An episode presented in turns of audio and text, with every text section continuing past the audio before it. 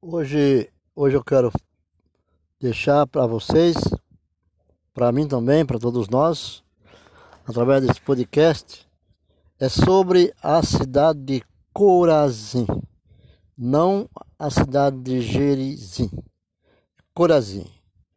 Vamos ouvir através de um, da palestra de um doutor em teologia bíblica. Vamos ouvir o que tem de dizer, porque é muito interessante conhecermos a história. Vamos levar ao, ao seu estudo. Imagine você uma cidade que tivesse o privilégio de receber uma personalidade famosa da humanidade, quem sabe o presidente dos Estados Unidos.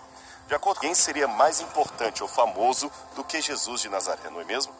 Agora imagine que essa cidade, além de rejeitar esta personalidade, rejeitasse também a sua mensagem, pois foi isso que aconteceu aqui. No programa Evidências de hoje você conhecerá a cidade de Corazim, a cidade que rejeitou Jesus.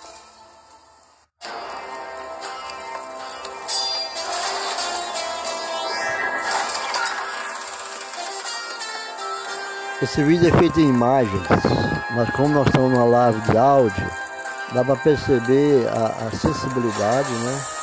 Pelo tom da musicalidade, música do qual é, fala ao coração de cada um.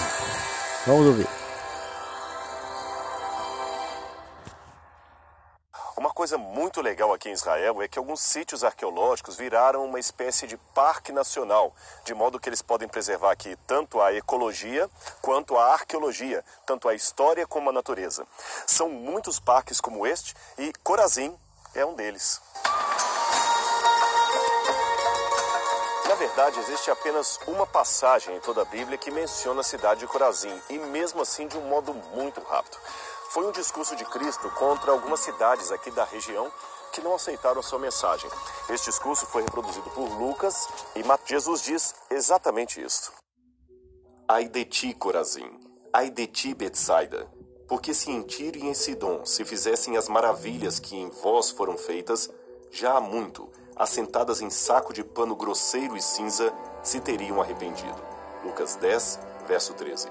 A compreensão é relativamente simples.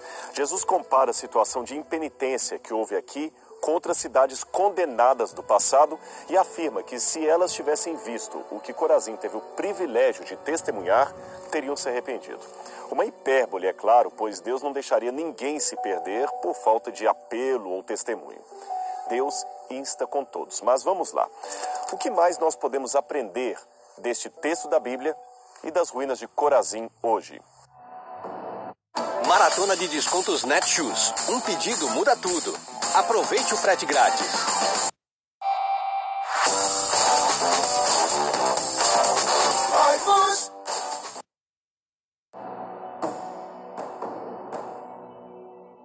Essa expressão ai de ti pode passar despercebida em nossa cultura, pelo menos no sentido mais profundo que ela possuía no Antigo Oriente Médio. Eu vou explicar melhor isso para você. Se você for ao dicionário, verá que ai é uma interjeição ou expressão designativa de dor, desagrado, surpresa ou, por vezes, alegria. Exemplo: Ai, que desgraça! Ai, fiquei tão contente com a notícia! Grito, geralmente de dor ou de aflição. Exemplo: Aguentou as dores sem soltar um ai. O enfermeiro não distinguia os ais dos feridos. Tudo isso é correto e válido para a compreensão do ai dito por Cristo no Novo Testamento. Mas existem ainda alguns elementos a mais nessa história. Como você pode perceber pelos noticiários de TV, o povo do Oriente Médio é muito passional em seus sentimentos, dor, alegria, raiva, paixão. São sentimentos que eles demonstram com muita força, mais do que fazemos nós no Ocidente. Agora, imagine que num contexto destes, alguns comportamentos culturais passam a ter valor histórico judicial ou até mesmo moral. Por exemplo, como era coisa que alguém passional pega para acertar alguém que merece morrer, eu estou falando dos tempos bíblicos, esta atitude tornou-se uma espécie de lei capital, a pena de morte por lapidação, ou seja, por apedrejamento. Por outro lado, porém, até hoje, quando os judeus querem homenagear um ente querido que se foi, eles não colocam flores e sim pedras em seu túmulo, pois a pedra passou a ser símbolo de um sentimento eterno. Mas vamos voltar para a nossa explicação dos ais dito por Cristo. A origem exata desse tipo de pronunciamento ainda é tema controverso entre os especialistas. Muitos pensam que ele se originou dos funerais, outros que seria dos provérbios de sabedoria, ou ainda um canto de lamento, e outros pensam que seria também uma espécie de sentença judicial. Seja como for, a Bíblia está repleta desse tipo de pronunciamento. São dezenas de ocorrências no Antigo e Novo Testamento. Além de interjeição, esse ai também é uma espécie de onomatopeia, ou seja, quando nós reproduzimos com a língua o som aproximado de um elemento natural. Nós dizemos, por exemplo, o tic-tac do relógio, o au-au do cachorro. Então esse ai seria como um lamento ou um gemido diante de algo ruim. É uma forma de mostrar eu me importo, eu também sofro com isso. Era uma fórmula técnica, você entende? Porém carregada de profunda emoção. Ai de vocês, fariseus e mestres da lei fingidos! Não deixam entrar os outros no reino dos céus, mas lá também não entrarão. Aparentam santidade com longas orações nas ruas, quando afinal roubam as viúvas às suas casas.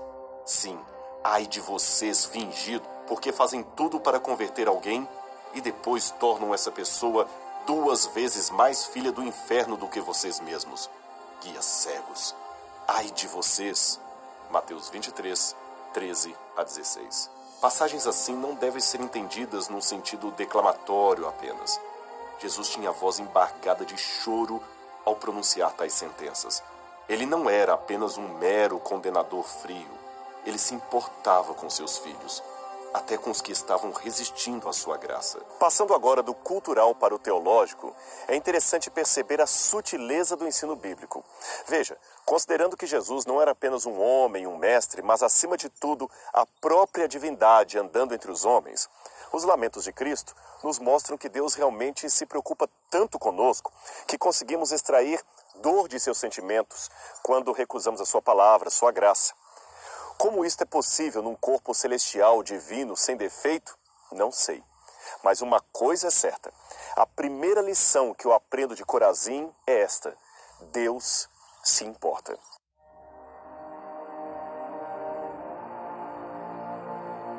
Antes da gente entrar nas ruínas da cidade, eu gostaria de me deter um pouco aqui nesta árvore para mostrar algo muito especial para você. Os evangelhos descrevem em detalhes o flagelo de Jesus nas mãos dos soldados romanos.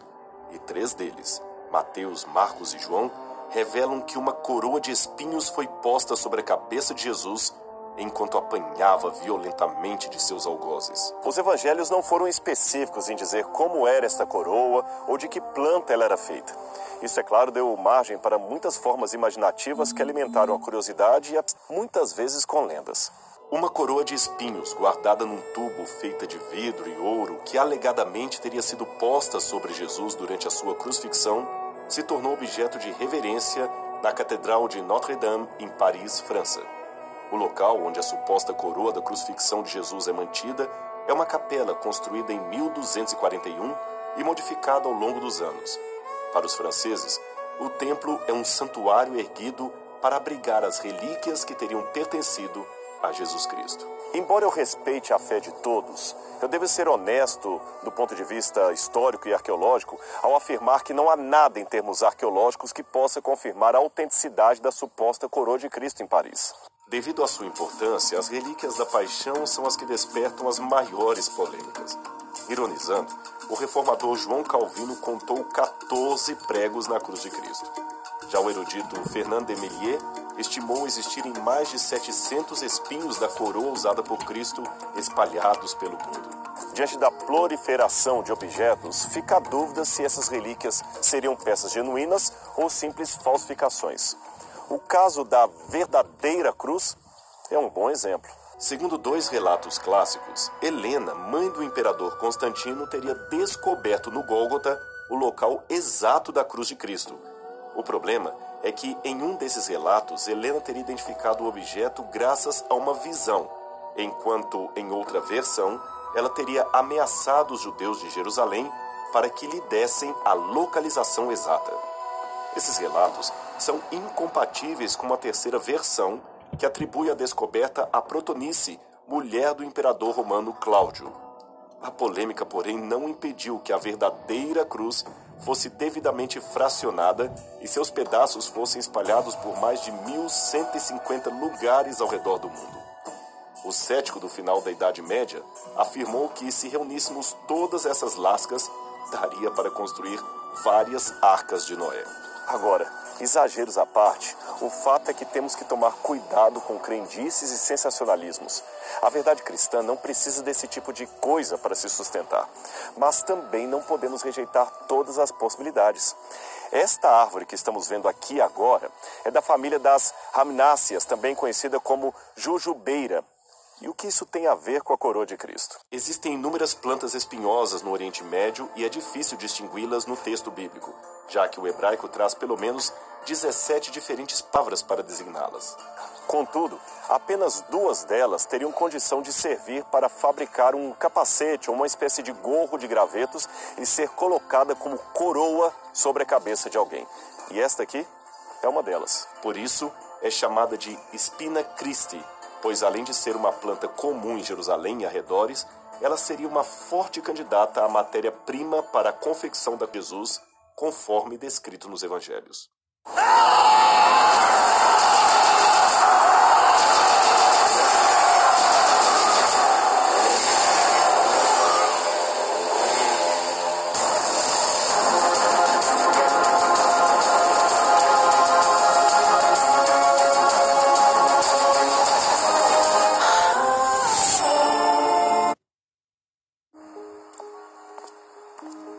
Segue-me. É um convite simples, às vezes expressado por uma mãe a um filho, por um irmão a uma irmã, por um amigo a outro. É um convite que requer confiança, crença, ação. Requer que deposite sua fé em uma pessoa que lhe guiará a segurança, a paz Há muito tempo, Jesus Cristo falou estas simples palavras a seus amigos mais próximos e seu convite ainda é válido hoje. Vem e segue-me. Segue-me e te mostrarei como amar ao próximo e amar a si mesmo. Segue-me e te mostrarei como se arrepender e como ser perdoado e como perdoar os outros. Segue-me para mudar de rumo, para recomeçar, para navegar nas tempestades da vida e nas tempestades da morte. Segue-me para encontrar propósito, o teu propósito, o propósito de Deus. Ele nos ensinou o caminho, ele nos mostrou o caminho. E quando seguimos o seu caminho, encontramos vida nova.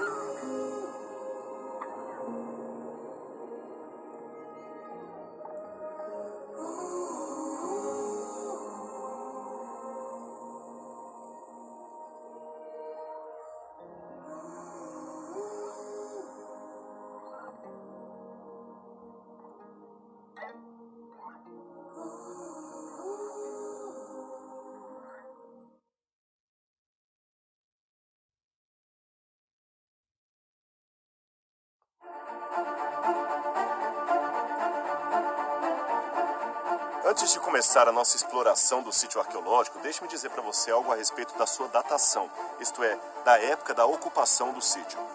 O que você verá aqui equivale a apenas 20% do que seria Corazim. O resto não foi ainda escavado. A estrutura dos prédios, o achado de moedas e cerâmica levaram os arqueólogos a entender que estas construções são posteriores aos dias de Cristo. Um excelente trabalho de datação das sinagogas, por exemplo, foi feito por especialistas como Raquel Hachili, Sukenik, Avioná e outros, mas o assunto não está fechado e pode ainda ter revisões, como aliás já teve nos últimos anos. E muito desta estratigrafia é baseada no material que não se encontrou no solo, ou seja, muitas vezes a arqueologia se baseia não na época da ocupação, mas do abandono do sítio. Isso pode parecer um pouco técnico, mas vou explicar melhor para você através de um exemplo. Quando a cidade foi escavada em 1973, As moedas encontradas na sinagoga eram de dois tipos. Uma datada de 134 a 340 depois de Cristo e outra de 390 até o início do quinto século Cristo. Isto daria um hiato de 50 anos entre as moedas e dava a entender que o quinto século foi o último período de uso do edifício, porque não encontraram moedas depois dessa data. Mas a cerâmica local, examinada posteriormente, mostrou que o mesmo continuava sendo usado até por volta do sexto século depois de Cristo, 150 anos a mais de uso, sem nenhuma moeda sequer. Assim, por mais acadêmico que seja o estudo, ele ainda está aberto a correções. Mesmo com essas questões de data em aberto, muito do que vemos aqui pode nos ajudar a ilustrar aquela Corazim que Jesus conheceu nos seus dias, mesmo que algumas casas sejam posteriores ao tempo de Cristo. E assim teremos uma noção de como era Galileia dos dias de Jesus.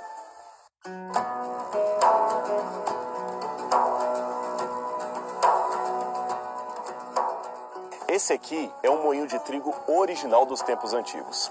É que a cidade de Corazim é lembrada no Talmud como sendo uma excelente produtora de trigo. É por isso que vemos tantos moinhos aqui. A área urbana da cidade é de cerca de um quilômetro quadrado e é composta de quatro bairros residenciais nos cantos norte, sul, leste e oeste da cidade. E ao centro havia uma área comercial onde ficava a sinagoga e a praça, que vamos conhecer daqui a pouco. Mas antes, eu quero mostrar uma típica casa daqueles dias para você. A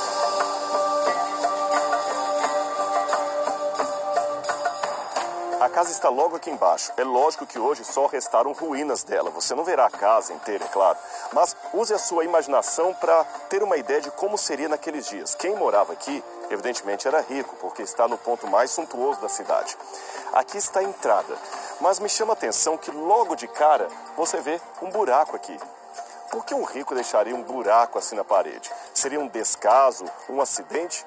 Ou teria um objetivo bem específico para ter um buraco aqui na porta? Se você visitar hoje a residência de uma família judaica mais conservadora, verá esse objeto no umbral da entrada. Ele se chama mezuzá e representa um rolo que indica a ligação entre Deus e seu povo. Dentro desse cilindro, um papel ou pergaminho com dos nomes de Deus de um lado, Shaddai, e do outro, a oração do Shema, que diz: Ouve, ó Israel, o Senhor é nosso Deus, o Senhor é único. Essa oração completa é formada dos versos de Deuteronômio 6, 4 a 9 e 11, 13 a 21. Naquele tempo, porém, o costume era escrever essas palavras num pergaminho e colocar aqui dentro desse buraco, então se tapava com uma pedra ou uma argamassa bem fina.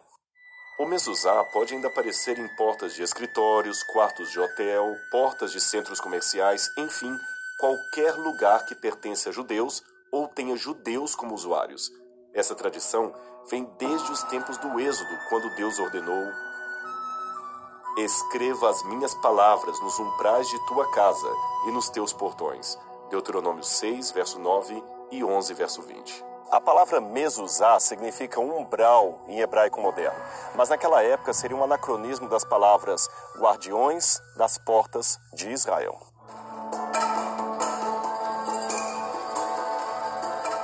Aqui seria uma espécie de segundo pátio da residência, mas a casa ainda tinha um privilégio.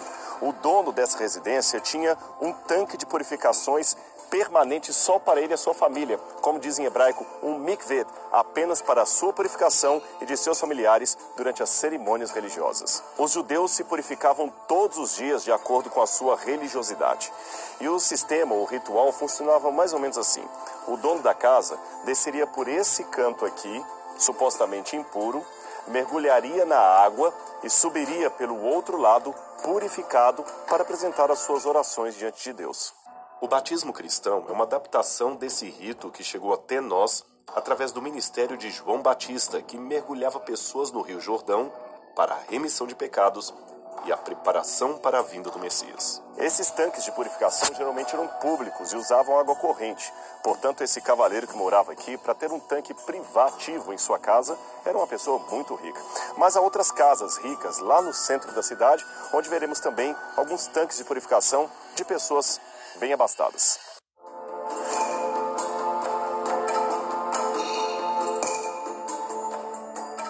Aqui era a praça central da cidade. Você pode perceber que não há restos de alicerces de casa aqui no meio. O pátio é bem amplo. Então aqui era uma reunião, o local de encontro de várias pessoas. Os comerciantes vinham para cá, os donos de escravo, os arautos queriam anunciar algumas importantes mensagens para as pessoas. Então aqui era o centro da cidade, podemos dizer assim. Considerando que a Corazim do tempo de Cristo seria algo mais ou menos assim, ou a possibilidade disso aqui já existir no tempo de Cristo, podemos trabalhar com a hipótese de que Jesus, pessoalmente, esteve nesse lugar onde nós estamos nesse momento.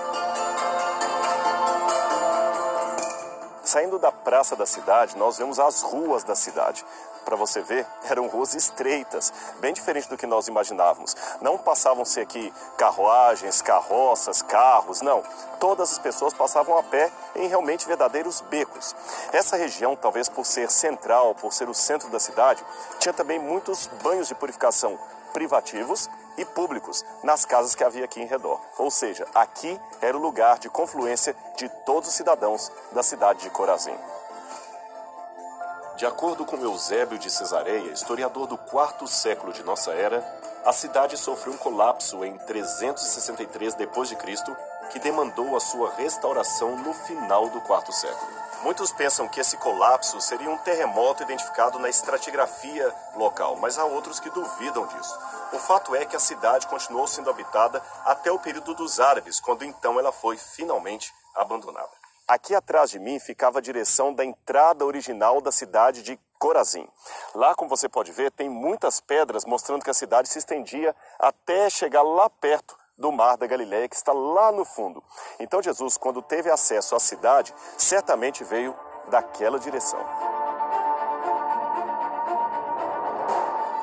Como eu disse para você, este edifício que está aqui é a sinagoga. A sua datação ainda é motivo de controvérsia entre os arqueólogos. Alguns pensam que ele é do final do terceiro século, início do quarto. Há quem diga que ele é do segundo século. O fato é que ainda não encontramos uma evidência, para longe de qualquer questionamento, da ocupação da cidade durante o primeiro século depois de Cristo. Contudo, não podemos ignorar o testemunho do Talmud dos evangelhos que falam de uma sinagoga nessa cidade ainda nos tempos do segundo templo. O problema é que o argumento do silêncio nem sempre é o mais forte argumento em termos arqueológicos. Além do mais, apenas uma fração do sítio arqueológico foi escavada e a cidade original do primeiro século pode ter se expandido. Nos relatórios de 1926, o arqueólogo Jacob Ori, que escavou a região, entendeu que um edifício que está a 200 metros daqui poderia ser a sinagoga do primeiro século.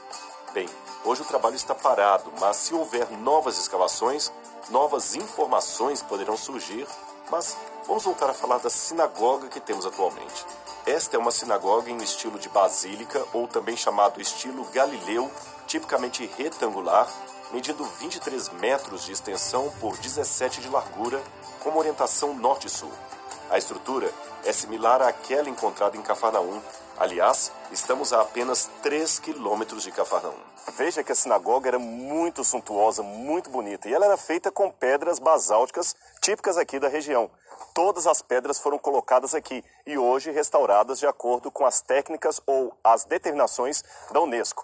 Mas perceba também que essa sinagoga tinha três portas de acesso, três portas de entrada. Esta é a fachada da porta principal que se voltava para o lado de Jerusalém. Ela possivelmente foi destruída pelo terremoto ocorrido no quarto século. O piso da sinagoga, como você pode ver, não era feito de mosaicos, como de outras sinagogas judaicas. Mas o que realmente chama atenção aqui é esta cadeira de pedra. Evidentemente, a original dela, porque esta é uma réplica. A original está no Museu de Israel.